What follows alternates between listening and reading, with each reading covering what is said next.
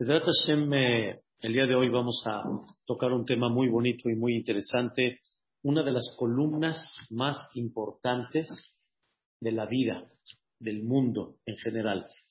Porque sabemos que hay tres columnas básicas en la vida.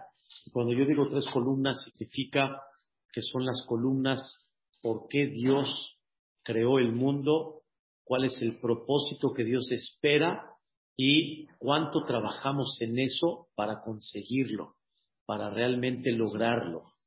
Hay un versículo en el Tehilim, en el capítulo 89, el versículo número 3, dice el Pasuki, Amarti, Olam, Hesed y Bané. O sea, Dios dice, Olam, Hesed y.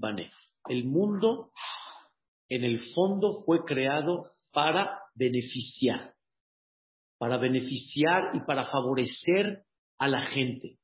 Quiero que sepamos, vamos a dejar un poquito, poquito a un lado, vamos, los problemas, digamos, que hay veces una persona pasa o que seguidamente una persona llega a pasar.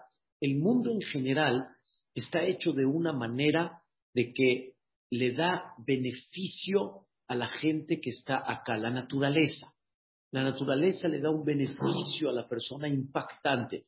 Si vamos a detallar, no vamos a terminar. No hay forma de poder describir todos los detalles que Dios hizo para que este mundo beneficie a los quienes están acá en vida.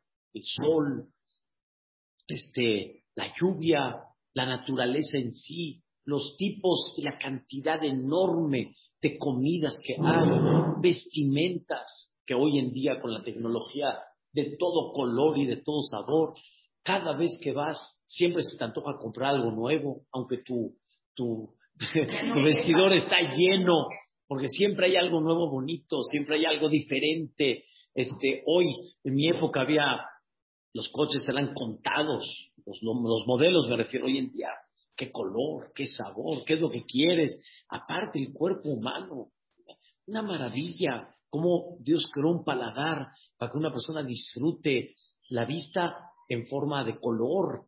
Cuando vimos nosotros las películas en blanco y negro, imagínense vivir viendo en blanco y negro. No, no sería lo mismo. Sí, la caminamos, pero no sería igual. Hay, un, hay una persona que no, no ve en blanco y negro y dice, pues, yo nada más sé si el semáforo está en rojo o en verde, nada más porque si es arriba o es abajo. Pero él no sabe que es rojo y no sabe que es verde, que normalmente el rojo te dice, qué bonito, ves un rojo y te dice stop, y, ves el verde y te dice siga. Y como eso, ¿saben qué significa ver comidas con colores? ¿Saben qué significa comprender cuánto uno se atrae con eso? El mundo está hecho, Dios está hecho, el mundo es una maravilla increíble. Con esto quiero explicarles algo que mucha gente tal vez no, eh, comprende fácilmente, pero está muy claro. Decimos todos los días en el versículo 145, Potea et yadeja. ¿Te acuerdas del versículo, Bulín? Potea et yadeja. Dios abre las manos. No es, no es petición, es más que eso, una afirmación. Dios abre sus manos o más vía y satisface lejol a cada ser viviente razón según su voluntad. Explico. O sea, no es de que nosotros, por ejemplo, comemos carne, no nos pone pasto, nos pone carne. El animal que come pasto, pues no le pone carne, le pone pasto. Cada persona tiene para satisfacer, tiene, el mundo tiene lo que satisface según tu voluntad. Esa es la idea. Dios abre la mano y ya tiene, porque hay mucha gente que habla, pero es que a mí me falta Parnasá, pero es que a mí me, me, me, falta esto, es que a mí, espérate, dejo ahorita eso. El mundo en sí, la naturaleza del mundo, satisface a cada persona y tiene agua, tiene comida, tiene, ¿para quién? Para todos, para todos, cada uno según su voluntad. ¿Tienes carne? Hay. ¿Tienes pollo? Hay. ¿Tienes verdura? Y es lo que gusta, lo que te gusta comer. ¡Ay! La alfalfa, ¿qué comida era?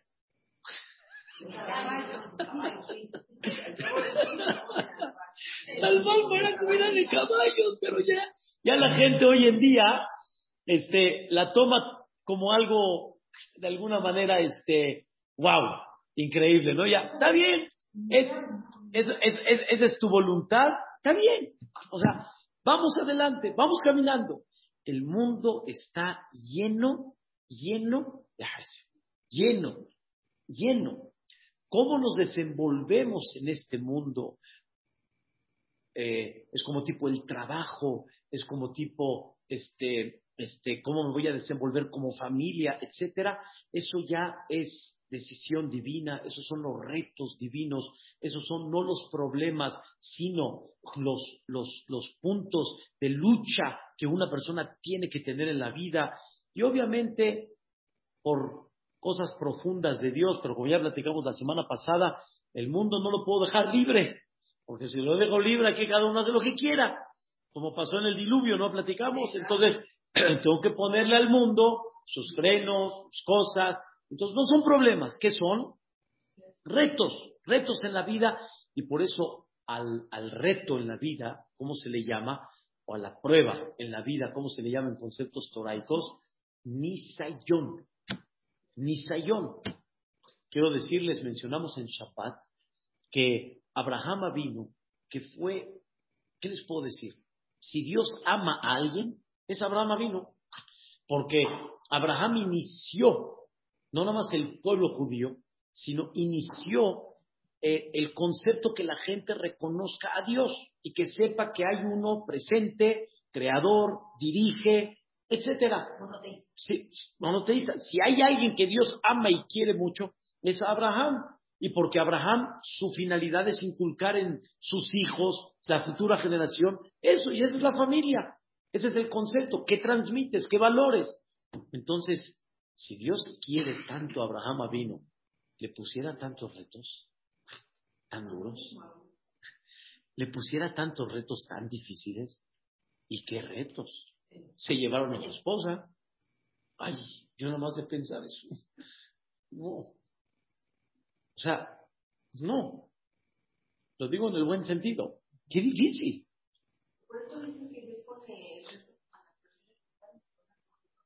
No, vamos a decirlo un poquito diferente. Un poco diferente. Entonces, yo primero lo, lo visualizo. Si es un hombre que tanto quieres, ¿por qué le pones problemas? Y la respuesta es, no son problemas, son retos. Pero ¿cómo se le llaman a esos retos en hebreo? Nisayón. ¿Qué es nisayón? ¿Qué palabra viene? Dijiste algo muy correcto. Viene la palabra nes, pero no, no es milagro. Hay otra misma, la, misma palabra, otra traducción. Decimos te cabe shofar gadol la jerutenu, ya toca ese shofar de san nes, le cabez Y pon una bandera, pon en alto una señal para que por medio de eso nos puedas reunir a todos, Ares de nuestros cuatro puntos cardinales a la tierra de Israel. Nes es algo alto. El milagro que hace te eleva. El milagro, de Dios. Muy bien. El problema se le llama también misayón, pero no es un problema, es un reto para qué? para que te eleves. Entonces sale que las tres cosas es lo mismo. La bandera está elevada. El milagro te eleva. La prueba, ¿qué pasa? Te eleva. Si no hay prueba, ¿cómo te vas a elevar? Si no tienes retos, ¿cómo vas a madurar en la vida? Como decimos de chiste, si yo te pongo Gerber todo el tiempo, ¿de dónde vas a? Necesitas progresar. Hay veces necesito darle a las hijas que maduren, que crezcan, a los hijos que maduren, que crezcan, a la misma persona que madure, que crezca. Eso se llama nisayón. Entonces, Abraham vino, no tuvo, escuchen bien, contratiempos, ya ni, ya, ni este, problemas. No, Dios le puso eso para qué? Para crecer, para crecer, para superar. Y sobre eso hay un ejemplo que trae el Midrash, ¿sí? que una persona vende jarrones de barro. Y hay gente que dice, nah, este se rompe con cualquier cosa. Y llega el vendedor y dice, no, y te voy a enseñar que no. Y de repente le da un golpecito y lo tira para enseñarle que no se rompe con cualquier cosa. Pero hay jarrones que son tan duros, le voy a pegar con martillo. Y vas a ver que no se va a romper. Entonces el golpe es una manera para demostrar lo fuerte que es. Eso me pasó cuando fui a comprar un antecomedor que hasta hoy lo tengo. Mi esposa decía, no, yo no quiero de vidrio. Le decía el vendedor, no señor, no señora, este ni el martillo lo rompe. Él le dice, no, no, agarró, fue por un martillo. Yo lo vi, fue por un martillo, agarró y, mi esposa dijo, no, señora, ¿a usted qué? Eh, yo, yo soy el vendedor, ¿usted cuál es el problema? ¡Pum! Le pegó. Y se convenció. Y compró el. Sí. Entonces, entonces dice, dice Dios, dice, tú estás, tú estás viendo por mí, pero yo quiero que el mundo vea qué tan firme eres conmigo. Y entonces, ¿qué te voy a dar? Un martillazo. Pasa, entonces te elevas, entonces te haces más fuerte, te haces más sólido. Y delante del público demuestras lo sólido que eres. Entonces, Dios, Dios creó un mundo que es puro Hesed, pero dentro de este mundo que hay pura generosidad, hay muchos retos. Hay muchos retos. No por el reto se te quitó el paladar. No por el reto ya no ves en blanco y ya no ves en colores, ves blanco y negro. No por el reto, si te hacen un masajito así sabroso, no lo disfrutas. No por el reto el, sol ya no sale. No por el reto hay un, hay un, hay un poquito de calor y, oh, así me caliento. No, los retos no te quitan ese beneficio que tiene la naturaleza.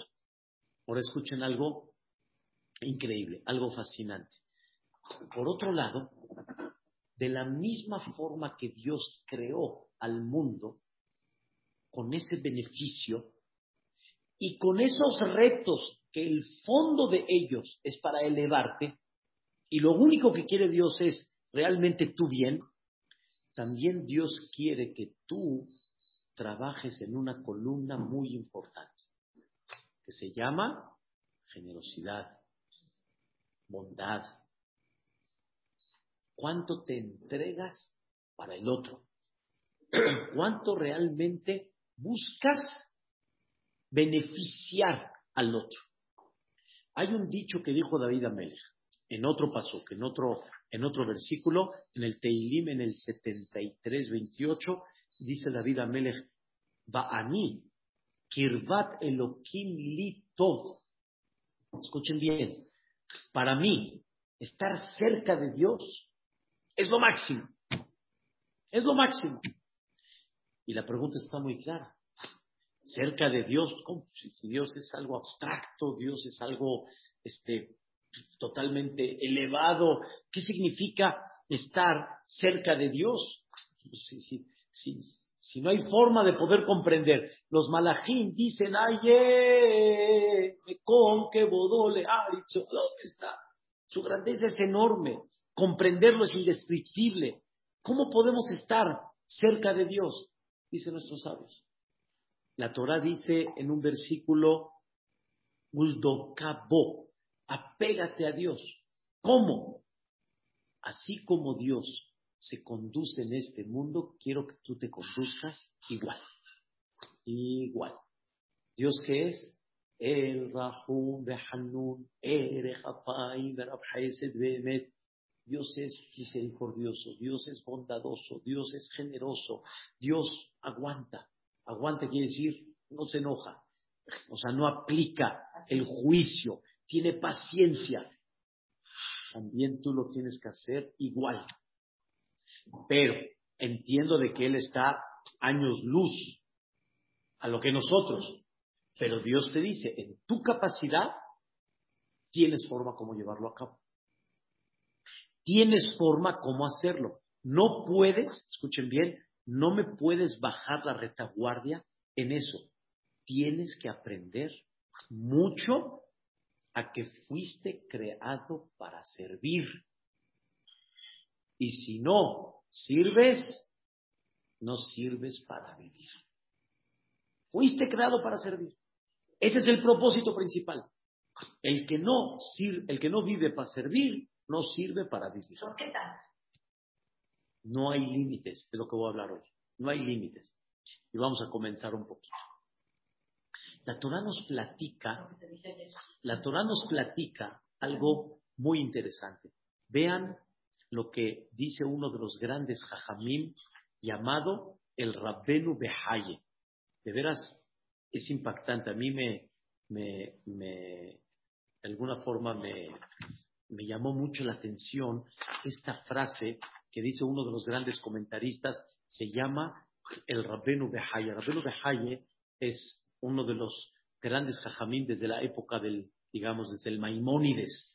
O sea, estamos hablando hace ya muchos años, y él escribe estas palabras. Bo-ur-e.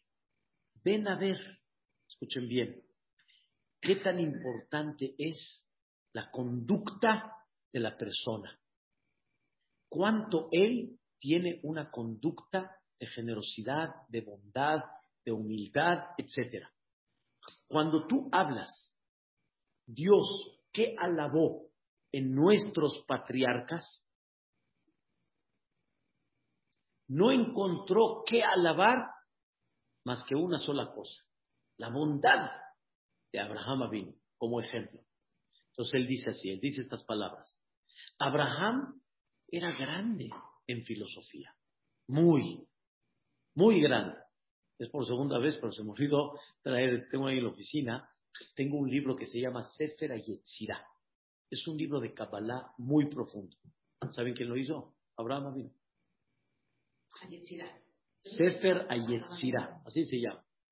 Y ahí tiene los nombres divinos de Dios combinados.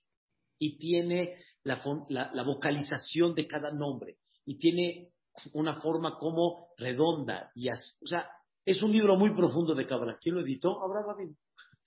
Él era un filósofo, era un conferencista, era un sabio impactante. Impactante. ¿Están escuchando? Y Dios no habló en la Torah nada de eso. Nada. Bueno, dime que Abraham era, wow, capaz de... Nada. Dos.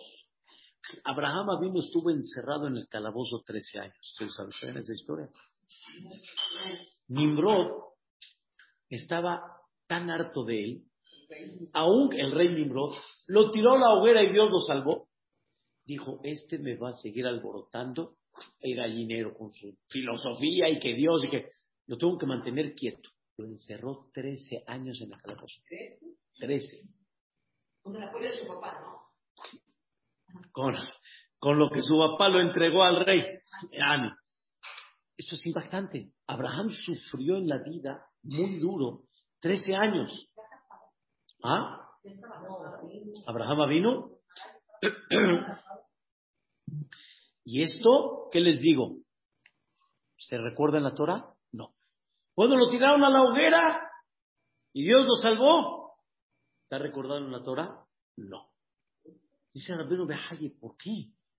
¿Por qué no me recordaron estos puntos tan importantes de Abraham vino? Dice el Rabino Behaye, porque eso es muy importante el estudio de Torah, vamos a decirlo nuestra, ya traducido, el, valor tan grande de enfrentar al rey, el que lo tiren. Pero hay algo muy importante y una de las columnas más básicas que hay que llegar a ella. Qué bueno que hay Torah, la primera columna. Qué bueno que hay mucha tefilá. Pero hay que llegar a la columna 3, que es la más que en Bilut Hasan y la Torah destaca la gran generosidad de Abraham Avinu hacia la gente. ¿Qué tenía Abraham Avinu? En esta perashá que la Torah nos cuenta su generosidad, tenía el Brit Milá. Y era el tercer día del Brit Milá. Y estaba muy dolido Abraham Avinu, con mucho dolor físico. Y en eso Dios dice, bueno, lo voy a ir a visitar. No sé cuál fue la visita de Dios con Abraham vino, o imagínense, Dios, la inspiración, hablando con él. Y Abraham estaba inquieto. ¿Alguien necesita? Oye, papacito, falta de respeto, hombre, está el rey contigo. Está el rey contigo. Y Dios dice, no puedo con este hombre. No puedo con este hombre. En el buen sentido. Claro. Va a llegar a Bashem. ¿Y qué crees? Dios le manda a tres personas, que eran ángeles, pero tres personas, y en eso le dice Abraham a Dios, ya Abishu. Yo se los digo en árabe, ya Abishu. Ya Abishu. Disculpa Dios. Disculpa. Si encuentro gracia en tus ojos, no te vayas. Pero tengo que atender a la gente. Espérame. Estoy yo contigo antes que esos que están allá. Estoy yo primero. Tres personas que yo estoy primero, el rey está primero. Es como si dejas al rey hablando solo. Es que no es natural. no es natural. Respuesta. El mismo Dios probó a Abraham Avinu si él entiende que lo principal, escuchen bien cuál es la idea. Dios dice, yo fabriqué este mundo, pero hay algo que yo no puedo hacer, en el buen sentido. No lo voy a hacer yo, lo vas a hacer tú. Yo ya puse el mundo, ya. Yo dirijo el mundo, pero ¿quién va a atender a mis hijos? Yo no. Yo no. Si hay uno que está en el camino y necesita comida, no lo voy a atender yo, ni le voy a mandar un milagro. Lo vas a atender tú. Y esa es tu obligación.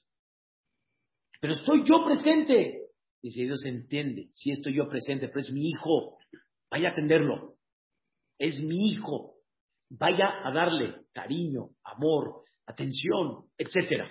Y sí, le va a transmitir aparte que yo existo, porque la gente le decía a Abraham, vino Abraham, qué comida, qué bárbaro, qué, qué, qué, qué, guisado, qué sazón, qué cosa tan increíble.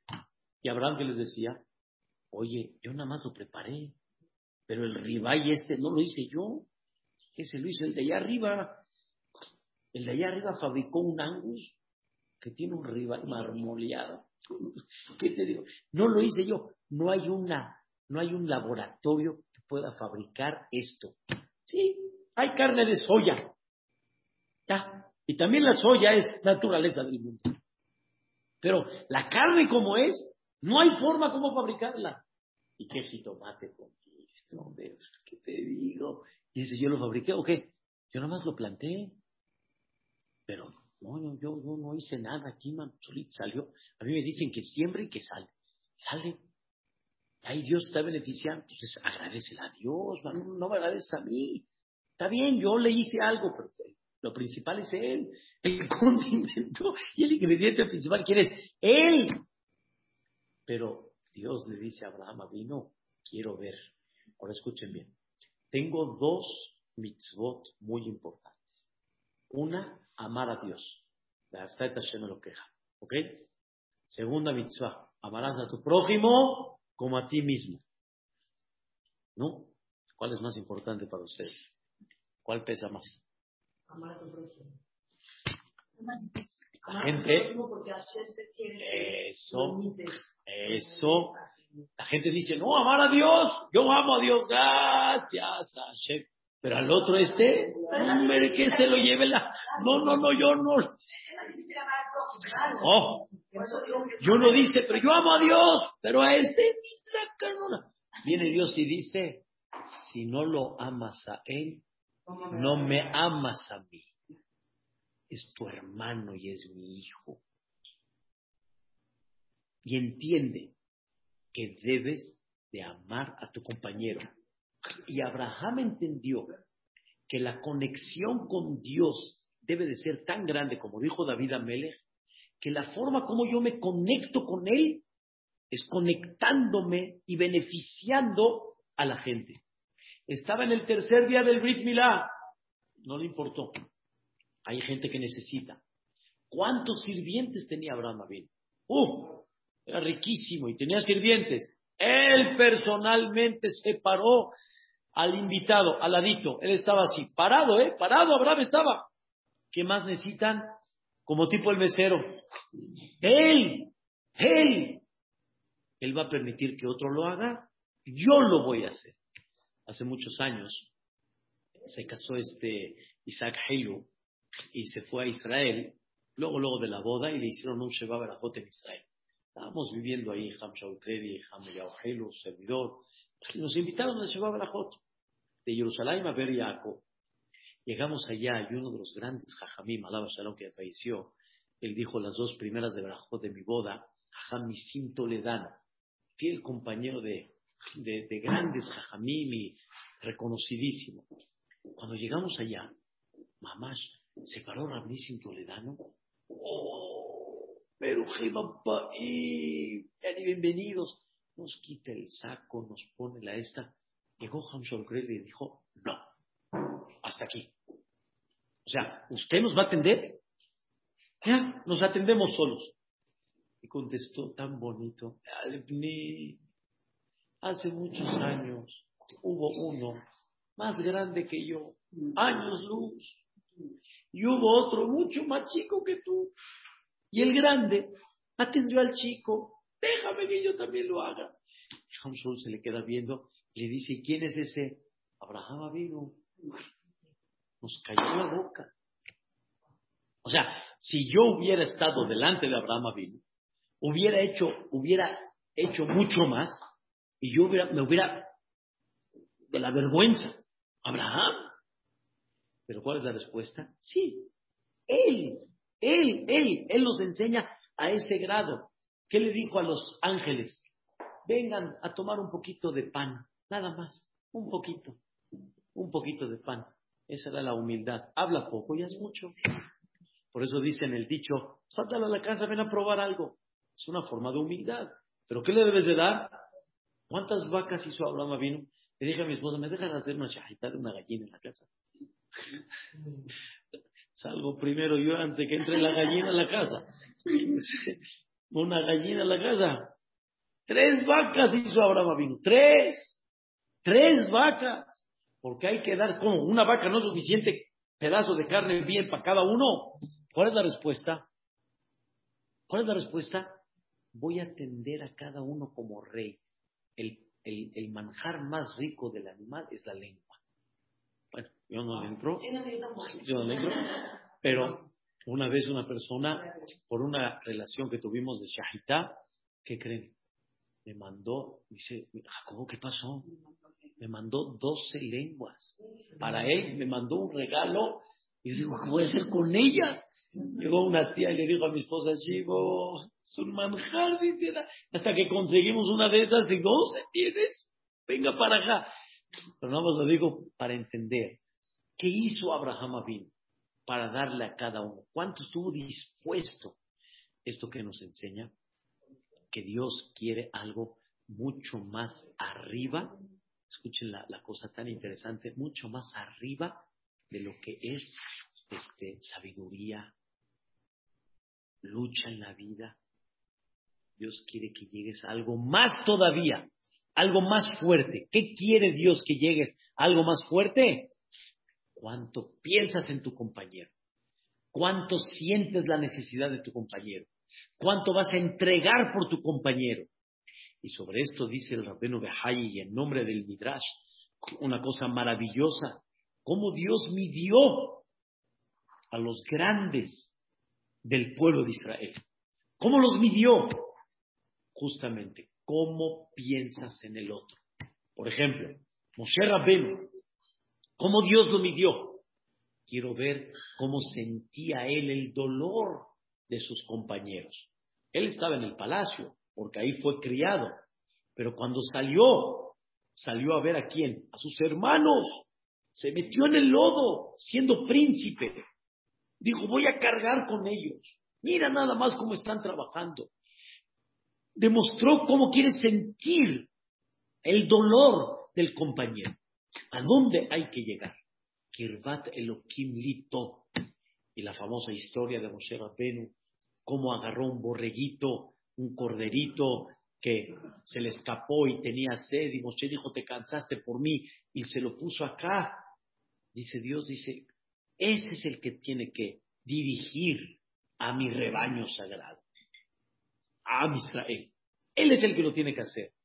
No midió Dios. Hoy en día, ¿cómo mides un líder político? ¿Cómo lo mides? Poder. capacidad, etcétera. Dios dice, eso no es el punto. Esto se mide primero cuánto piensas en Am Israel.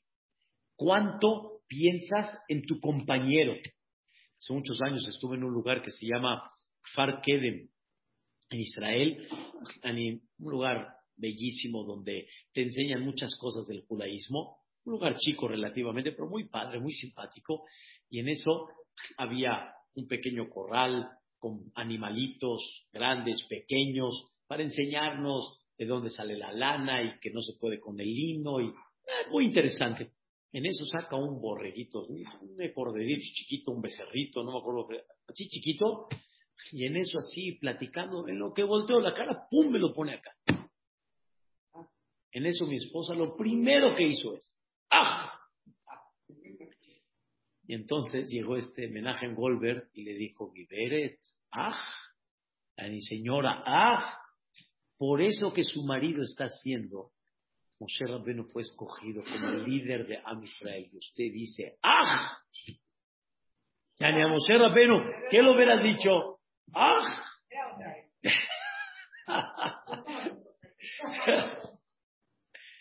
¿cuál es la idea?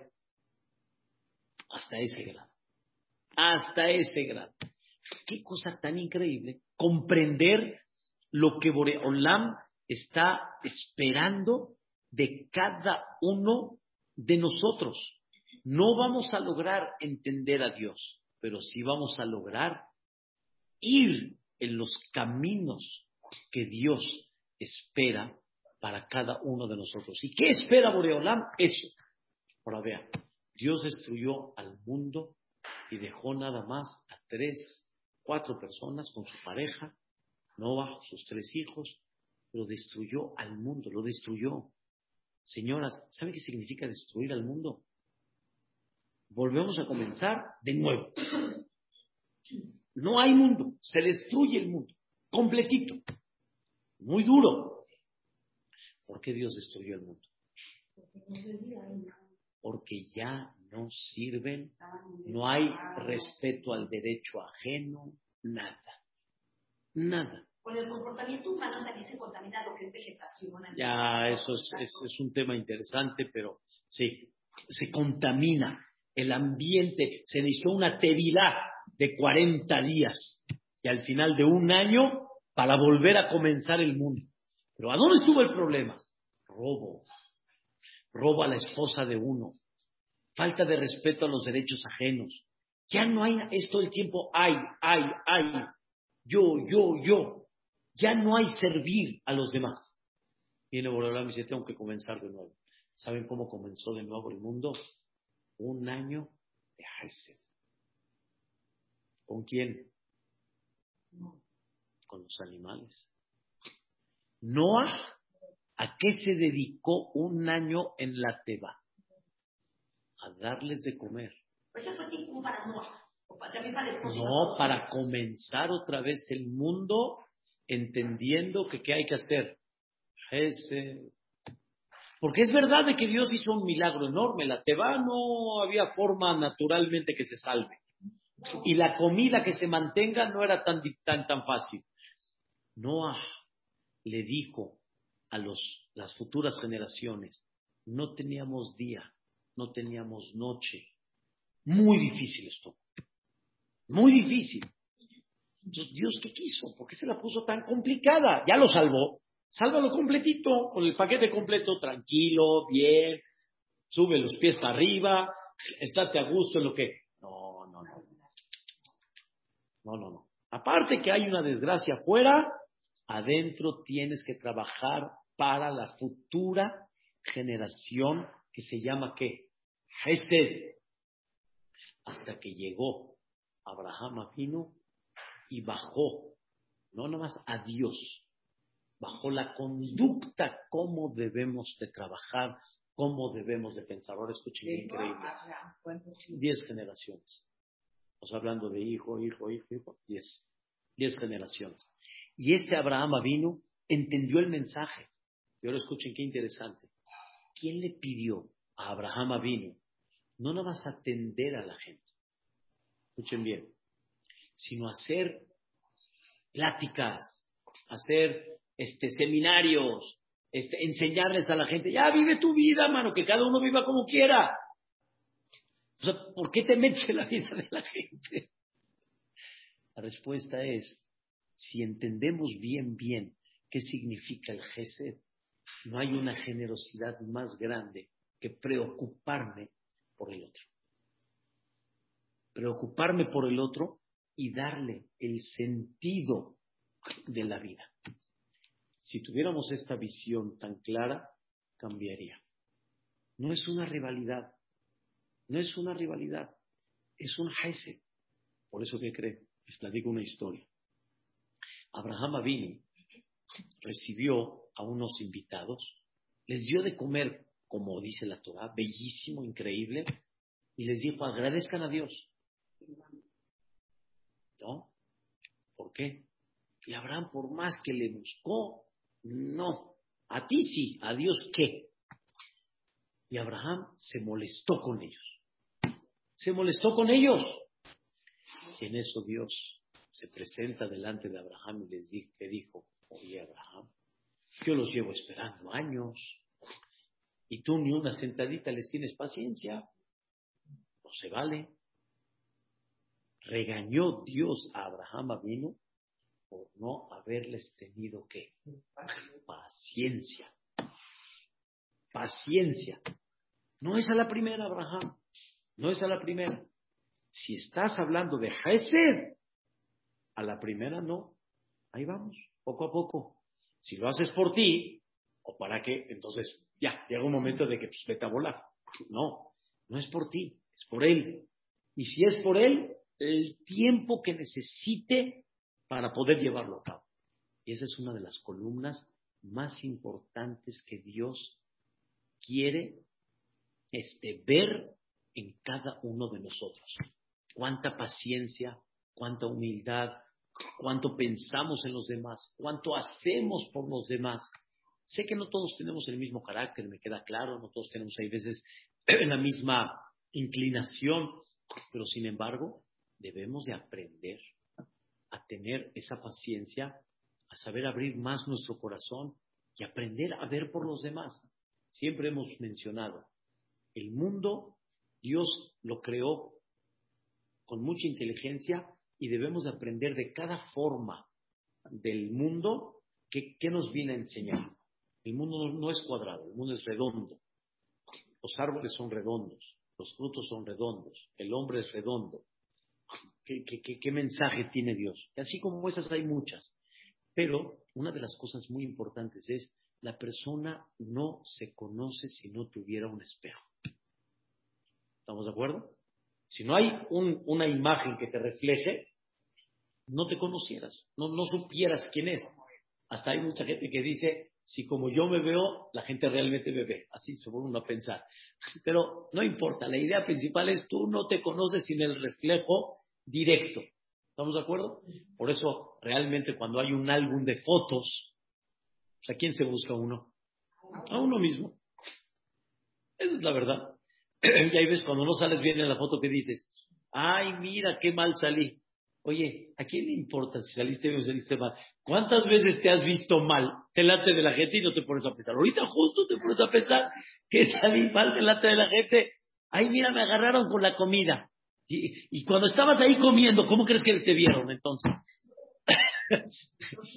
o sea, te agarran de repente en la foto y dices, ay, me agarraron así.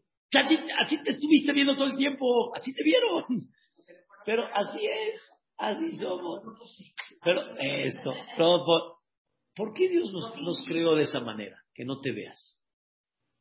No te conoces. Toda la vista es hacia afuera. ¿Por qué? La respuesta es, no fuiste fabricado para ti en el buen sentido. Sí, me queda claro que uno tiene que ver por uno y, sí, pero el propósito de la vida, ¿para qué es? Para los demás. Te, fabriqué para que veas que necesita el otro, veas la cara del otro, veas la falla del otro, veas para servir. Hesed. Hesed, generosidad. Ahora vean, ¿Mandé? Yo, ¿verdad? O sea, la semana pasada nos dijo dio una clase muy estricta. Y ahora también muy estricto. No, es que son los valores. Son los valores. Los valores, los valores. Los va- es la ubicación. Pero ¿qué creen? ¿Qué creen? Conforme más la persona piensa en uno, más crea un vacío. Conforme más la persona vive para los demás, más pleno se siente. Imagínense, yo les, yo les pongo dos, dos, este, dos cuadros. Uno, uno que mamás, como dicen, el reventón. Se burló de todos, de la policía, en el casino, en el caré, en, en la, en la- en la discoteca, le rompió una botella a uno, todo. ¿Ok? Y hay otro que iba a hacer lo mismo, pero al final vio a la mitad a una persona tirada, nadie lo está atendiendo, le dio haram, lo atendió y le salvó la vida. Le salvó la vida. ¿Ok? No pudo ir al caré, no pudo ir a la esta, no fue- pero le salvó la vida. ¿Quién, quién tiene más satisfacción? Le salvó la vida, satisfacción. Sí, el otro la- eh, se echó relajo, la pasó, pero ¿quién tiene más satisfacción? Así es. Esa es la regla. No hay una cosa más hermosa que esa. Servir, atender. Ahora, vamos a entender qué es un matrimonio. Claro. ¿Qué es un matrimonio? Hasta los 20, 25, 24, 23, no importa la edad, ¿sí? Estabas pensando en ti. Pero si entiendes bien, te estabas formando. Pero ahora viene la parte más esencial, más importante, que es dar. ¿Cuál es el, el éxito del matrimonio? ¿Hasta cuánto piensas en el otro? ¿Hasta cuánto menos egoísta eres? Hasta, ¿Y eso quién te dice que así debe de ser? Dios mismo te lo dice. En la misma Torah te lo refleja. Con Abraham, con Jacob, con Moshe, con David. Una de las grandezas de David Amelech, ¿saben cuál fue? Cómo era humilde, humilde, humilde. Dice, Shameran Avshi, David Amelech dice en el Teilim, cuídame, que Hasid Ani, porque yo soy Hasid. ¿En qué eres Hasid? Dice, Dios mío, las señoras me vienen a preguntar y mis manos están manchadas de sangre si ella está pura para el marido o no. ¿El rey atiende eso? ¿El rey es el que se dedica a eso? Oh, ve a preguntarle, a ver quién sabe. Pon cita al rey. ¿Qué cita? Las señoras están afuera, están esperando. ¿Qué hacía David Amelech? Sí, ¿en qué te puedo servir? Sí, ¿cuál es el punto? Sí, ¿en qué detalle vamos a? Sí, así es. Obviamente no, lo puede hacer todo, pero él estaba al servicio de la gente. Tiene un poder, tiene un peso, pero él tiene una misión más importante que todo, que es la humildad. El rey tiene muchas cosas que Dios exige de él, pero una de las cosas más importantes que Dios exige de él, ¿saben cuál es? No te sientas por encima de nadie. Tú vienes a atender a la gente. Que no se te suba. Ubícate. ¿Cuál es tu propósito? ¿Cuál es tu? Y David Amelech lo llevó a cabo, pero todos los años de su vida. Como él pensó en los demás. En la misma Torah nos cuenta otro suceso que fue lo contrario al mundo. ¿Saben quién fue? Sedón. Sedón va a Morá. Sedón va a Morá era una tierra que no lo puedo definir tan, tan claro porque ya está hecha pedazos. Todo lo que conocen ustedes de, Mar Muerto, toda esa zona árida, sol, desierto, era uno de los lugares más bellos de todo Eretz Israel. Era un lugar donde, wow, la, la fruta, la, la, la, vegetación, era una belleza. ¡Qué gan! Como si fuera Ganaede. Los de Sedón eran tan celosos que la gente no venga a este lugar y que no les vayan a quitar, que no vayan a, venir a, a, querer a vivir aquí, que hicieron reglas murras, murras. Por ejemplo, llegaba un invitado, le decían, ¿quieres dormir acá? Te tienes que adaptar a la cama que te pongamos. Y él dijo, está bien. Si era grande, lo ponían en una cama chica y le cortaban los pies. Si era chaparro, lo ponían en una cama grande y lo jalaban hasta que lo, reventaban.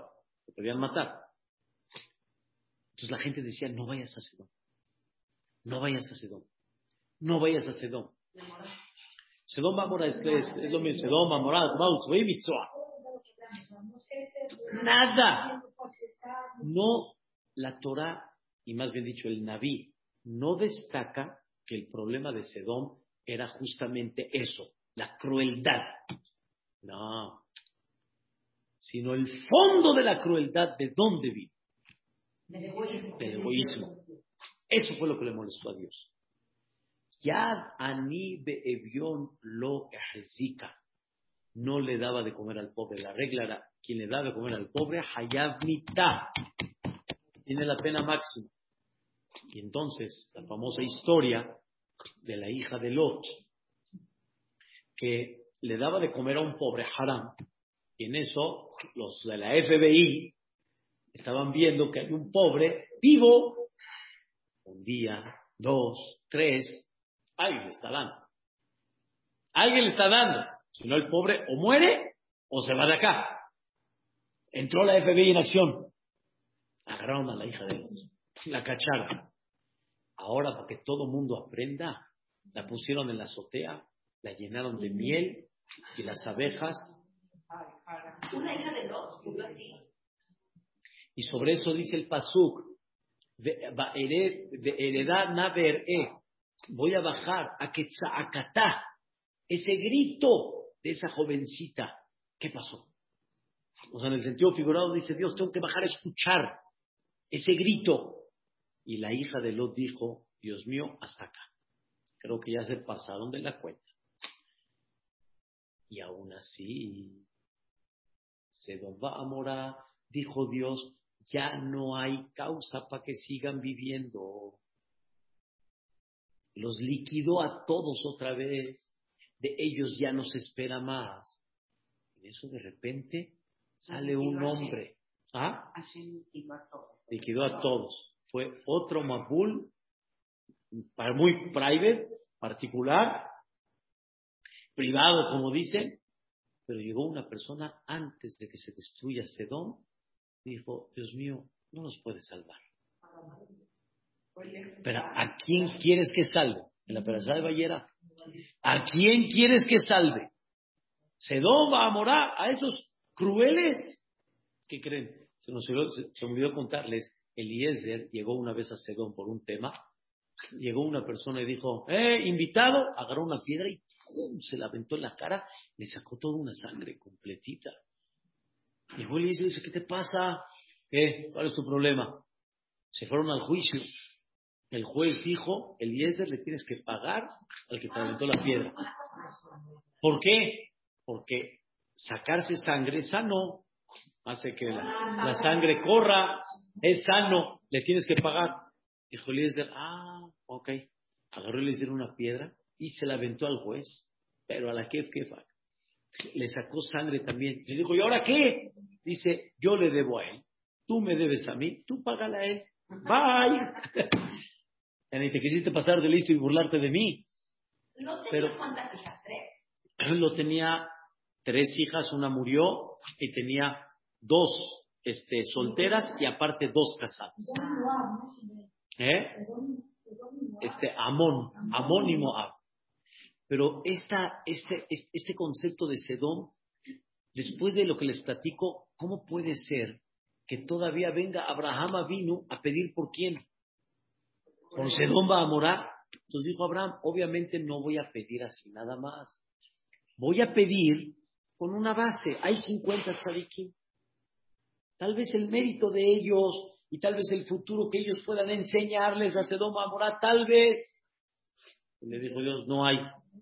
No, 40, 45, no, 40, no, 30, no, 20, no, 10, no, ya. Ahí no, dijo Abraham, ya. No, ya. no, no, no puede hacer más para salvarlos. Pero eso se llama Hesed. Mucho tiempo vivió se, se lo, se lo más a una Muchísimo, Ah, muchísimo. Pero aquí lo interesante es, cuando una persona tiene ese corazón de Hesed, hasta por esa gente pide. Hasta por esa gente pide. Por esa gente. Quiero leerles algo, está muy fuerte, pero una historia, este, una historia, o más bien dicho, un, este, un, eh, eh, sentimiento de uno de los grandes jajamim, no, no hace muchos años, de aquella época que se salvaron de la Shoah. Y él dijo, un minuto nada más.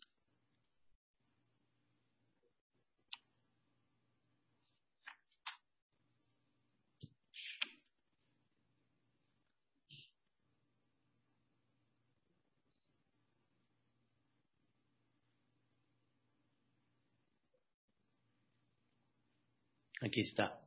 Dice el, el, el Gaón, el Admur, el Sanz, decía que no hay duda que lo que vivieron nuestros hermanos en la Shoah fue muy duro, muy duro. Marminan, no hay descripción. Pero con todo y eso, nunca vimos que un Yehudí se paró a vengar y a matar por eso. O sea, quiere decir, el Yehudí, de alguna manera, tiene adentro ese sentimiento en contra de, pero nunca se paró así con el coraje a decir, Pues tampoco podía. no ahí, después de. Ah, ok. Sí. O sea, el Yehudí mismo Sí, no tiene ese corazón. El Am Israel no, no tienen ese, ese, ese instinto. ¿Qué hace, qué hace hoy en día este, en el gobierno israelí con- cuando hay problema y de Hamas y de... Cuando van a atacar les avisan. Vacía. El mundo no, no lo vende así, obviamente. Los medios de comunicación no lo venden así. Pero se sabe muy bien el corazón que tiene Am Israel. Y qué importante es trabajar mucho este aspecto. Quiero decirles, me dijo Raquel ahorita que estoy hablando muy, estoy muy rígido, no estoy muy duro, pero la realidad, Raquel, ¿hay alguien como Am Israel en el Hesed? El mundo reconoce a donde vayas, no estás solo. Y va a haber una organización que está pensando en ti. Y hay una persona que está pensando en ti. Y hay una persona que ya vio qué necesidad vas a tener para, para que no te preocupes, para que estés tranquilo. Vas a Houston, te vuelves loco. Vas a, a, a, a, Cleveland, te vuelves. A Nueva York, te vuelves. En México mismo. No puedes creer. No puedes creer lo que ves. Entonces, el corazón de Am Israel es ese, porque de ahí venimos. Pero lo, lo rígido que fui fue lo particular de cada uno. Cómo tiene que aprender a entender lo que tiene que trabajar para ser qué? Gomel Hasadim. Y eso es lo que Dios espera. Y por eso, el que conoce bien, bien, bien, bien, en las historias de grandes jajamim, normalmente todos aquellos que Dios los levantó, porque no existe una carrera política de jajam, no existe. El jajam, Dios lo va levantando. Dios lo va, lo va, lo va poniendo. Hay mucha gente con mucha capacidad, pero Dios va levantando. Te vas dando cuenta, a este lo levantó, a este lo levantó, a este, sin que haya hecho ninguna carrera política, nada, nada. Dios lo fue metiendo. Esta gente normalmente, los grandes de los grandes, una de las cosas que se han manifestado es su generosidad, su bondad, su humildad. Impactante. Jajam Acobades, el papá de mi maestro. Jajam, cuando, el Jam cuando cuenta historias de su padre, me, me conmueven. Jajam Acobades, impresionante. Una muchacha de servicio día rompió algo en, la casa. Rompió algo en la casa. Y la esposa, la Rabbaní, dijo, no, pues, era algo muy valioso y tenemos que ver, según el Din Torah, según el juicio toraico, si tiene que pagar o no. ¿Está bien? Vamos a ir con el jajam. Obviamente el jajam no puede ser juez y parte, entonces la esposa va a ir. De repente la esposa está este, vistiéndose, se va con, se va, a ir con la muchacha de servicio, y en eso ve que su marido también toma el jebelie para irse. Y dice, ¿y a dónde vas tú? Dice, yo voy también al juicio. Dice, ¿para qué? Yo me las arreglo. Dice, no. Dice, yo voy a ir a abogar por ella. O sea, tú vas a llegar, la Rapaní llegó, pero esta indefensa, ¿quién la va a defender? Yo la voy a defender. Si, obviamente, si yo se hubiera hecho a mi esposa, me hubiera mandado, ¿cómo? ¿Vas a defenderla y no a mí? No, tampoco lo haría Pero, por eso digo, ¿me entiendes? Pero ese es el calibre de los jajamí. Esa era la grandeza de los jajamí. Pensar en el otro. No dejarlos así nada más. Y el jajamí Jacob quiso darle una lección a su esposa. O sea, lo que quiero que me entiendan es, esa es la grandeza de Kirbat Elohim Litov. Y es lo que Dios espera mucho, mucho. No que cuán religioso eres. Sí, pero hay algo más arriba. ¿Qué conducta tienes? Con eso termino. Por eso dice la Mishnah de Cristiano, una persona que tiene Ain buen ojo, le da gusto lo que tienen los demás, es humilde, no es egoísta, es alumno de Abraham Avinu. Pero el que tiene mal ojo, es egoísta, es celoso, es orgulloso, es alumno de quién? De Bilam. Ah, caray. Yo soy muy religioso y cuido Shabbat y Kashrut y todo. ¿Me llamas que yo soy alumno de Bilam? Tenías que haber dicho, el que es religioso es alumno de quién? De Abraham. El que no es alumno de Bilam. Dice, me gusta que seas religioso, debes de cumplir lo que Dios te ordena, pero hay un propósito muy importante al que debes de llegar dentro de todo eso. ¿Qué es? Ser el alumno de Abraham vino. El alumno de Abraham vino, con eso se mide. ¡Wow! está, increíble. Pero si lo vamos a entender, el Hashem, vamos a tener muy claro eh, uno de los trabajos que debemos de llevar a cabo. Ahora les hago una pregunta. ¿Hablar la sonara es Hesse? No, no. Si uno vive con Hesed, no se va a atrever a hablarle al compañero. Por eso dicen nuestros sabios, es más fácil trabajar, hacer Hesed, que trabajar de no hablar la sonará. Porque no hablar la sonará es no, no. ¿Sabes qué? Deja la sonará a un lado. Trabaja Hesed, trabaja Hesed. Empieza a saludar a tu compañero, empieza a preocuparte por tu compañero, empieza a hacer Hesed automático te va a ayudar a no hablar Estoy hablando algo de psicología muy, muy claro y muy correcto. Y en la casa les digo, todo eso que la gente dice, ya no voy a hablar la zona, ya no voy a hablar de dos. Me da pena, ¿eh? no, no, no me lo tomen a mal. No funciona. Porque para poder dejar necesitas hacer actos que te ayuden. Y el acto no es cierro la boca. Te voy a enseñar a comer. Te voy a enseñar cómo. Y entonces se controla lo automático. Pero no hay, deja de comer, en flaca. No, necesito practicarlo en algo. Si no, no sirve. Es más, la, nutróloga me dice, yo le voy a enseñar a comer. No, no, no, yo le voy a enseñar a usted cómo se come. La comer, yo le enseño cómo comer. A mí me enseñar a comer. Es un buen chiste, ¿no? Pero enseñar a comer significa es practicar algo para que pueda controlar. Pero decir, deja de comer, no existe, por eso hay mucho fracaso.